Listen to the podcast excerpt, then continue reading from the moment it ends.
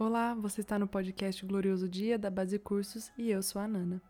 No episódio de hoje a gente vai conversar um pouquinho sobre os capítulos 12 e 13 de Zacarias. Essa é uma das passagens proféticas mais importantes da Bíblia. A gente vê aqui a conclusão do plano de Deus para os fins dos tempos, quando ele faz a transição da terra para a era vindoura.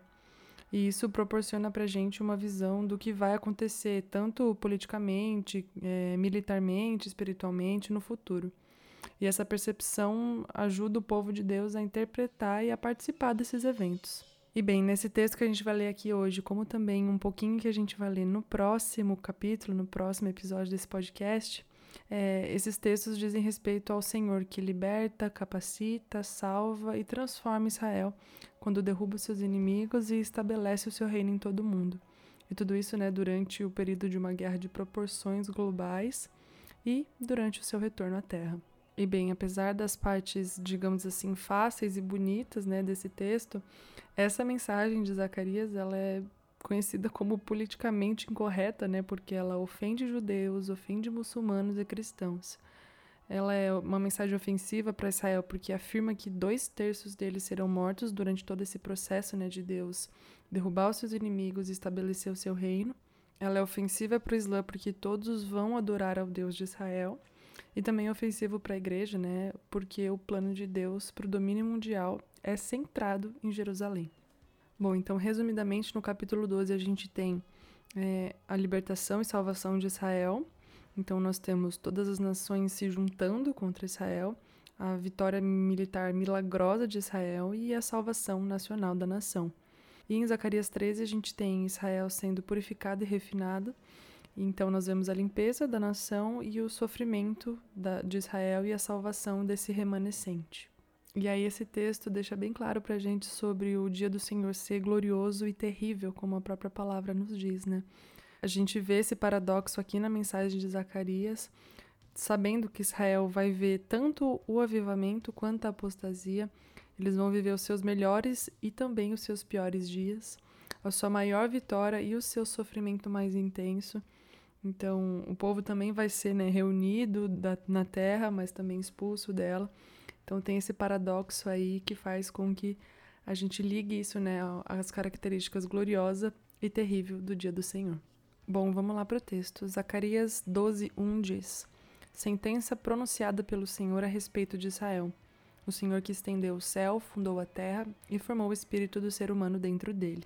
Aqui a gente vê que o Senhor tem uma palavra pronta já para o seu povo diante das dificuldades que eles vão enfrentar na grande tribulação.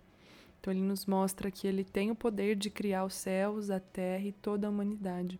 Então não importa quão impossíveis as coisas pareçam ser para Israel, nada é impossível para Deus.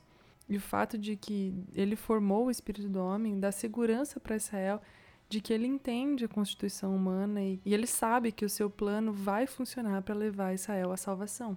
Os versos 2 e 3 dizem: Eis que eu farei de Jerusalém um copo de tremor para todos os povos em redor, e também para Judá durante o cerco contra Jerusalém.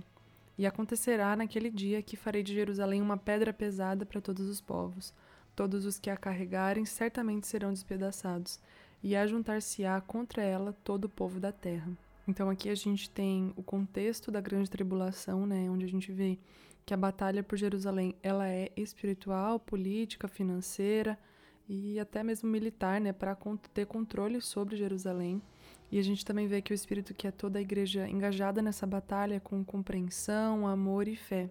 Então aqui a gente tem o contexto, né, de que as nações vão se unir em torno de Jerusalém com hostilidade, com violência, enquanto o espírito vai estar reunindo a sua igreja em torno de Jerusalém com amor e intercessão vai ser um período muito intenso, né? Onde ninguém mais vai ter como não tomar uma decisão, né? A respeito de se opor a Jesus em Jerusalém ou defendê-lo. Não vai ter território neutro no fim, né? Então, todo mundo vai ter que estar ou a favor ou contra. Então, a gente percebe aqui que nosso papel como igreja, ali, né, diante dessa batalha em Israel, é estar ao seu redor com amor, fé e muita intercessão. E aqui a gente tem duas metáforas sobre Israel, né, que Deus usa nesses versículos, que são um copo de tremor e uma pedra pesada.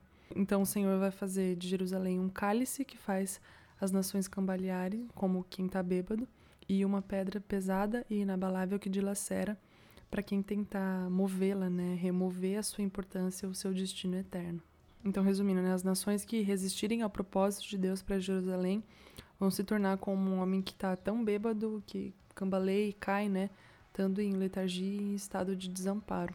E Deus vai fazer de Jerusalém uma pedra muito pesada com pontas afiadas para toda a nação que resiste ao seu propósito para a cidade.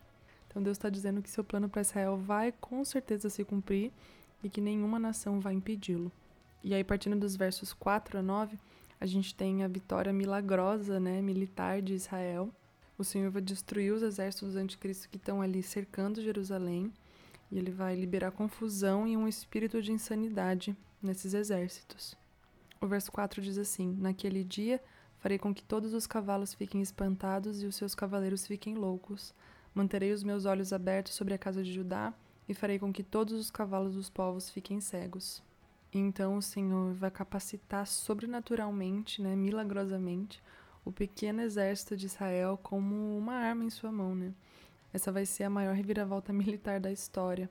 Os líderes políticos de Judá que estiverem fora de Jerusalém verão os eventos, né, desse que a gente leu aqui e vão concluir que Deus está ajudando Jerusalém. Como dizem os versos 5 e 6. Então os chefes de Judá pensarão assim: os moradores de Jerusalém têm a força do Senhor dos Exércitos, seu Deus. Naquele dia, porei os chefes de Judá como um braseiro aceso debaixo da lenha e como uma tocha acesa entre os feixes de trigo. Eles destruirão à direita e à esquerda todos os povos ao seu redor.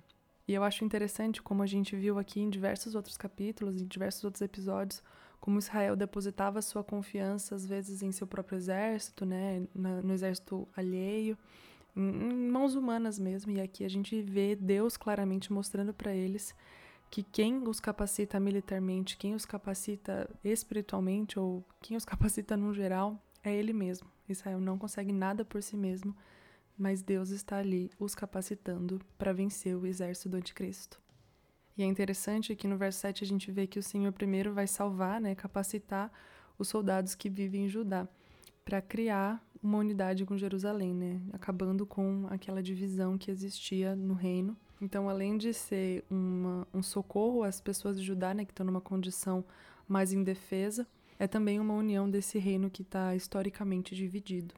E aí, nos últimos versos desse capítulo, do 10 a 14, a gente vê o profeta Zacarias mudando o assunto. Ele tira o foco da guerra militar, da batalha física ali, né, para o arrependimento e libertação de Israel. Então aqui Zacarias descreve o arrependimento e a conversão nacional de Israel. Depois que Jesus derrota os inimigos físicos de Israel, ele vai enfrentar de fato o maior inimigo da nação, que é o seu pecado e incredulidade. Eu pessoalmente acho esse trecho né, do 10 ao 14 muito bonito. O verso 11 descreve pra gente, né, de uma maneira bem gráfica, o arrependimento é, e luto nacional que Israel está passando. E isso mostra quão genuíno é esse arrependimento deles, né? Então, do maior ao menor, do mais importante ao menos importante na nação, todos eles vão se arrepender e serão salvos.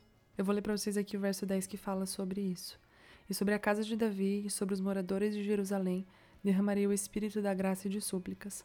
Olharão para aquele a quem transpassaram, prantearão por ele como quem pranteia por um filho único, e chorarão por ele como se chora amargamente pelo primogênito.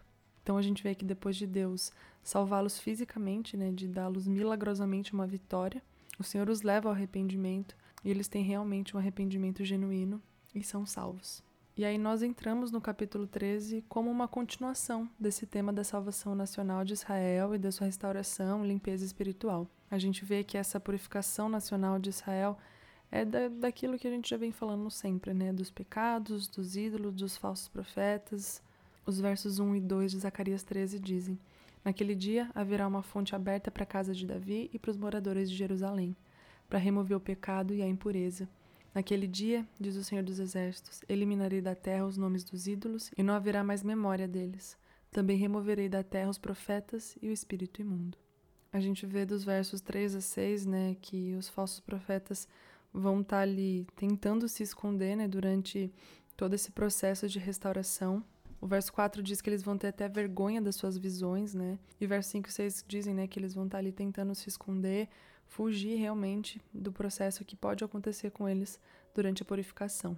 E aí, dos versos 7 a 9, a gente vê que o remanescente de Israel vai ser refinado pelo fogo da tribulação, e isso resulta na salvação deles, né?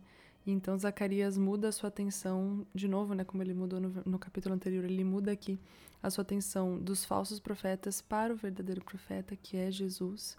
Então, voltando os nossos olhos para Jesus, a gente vê que a morte do Messias foi um ato de que homens o transpassaram, né, como a gente lê aqui em alguns versos, mas também um ato de Deus que feriu o bom pastor.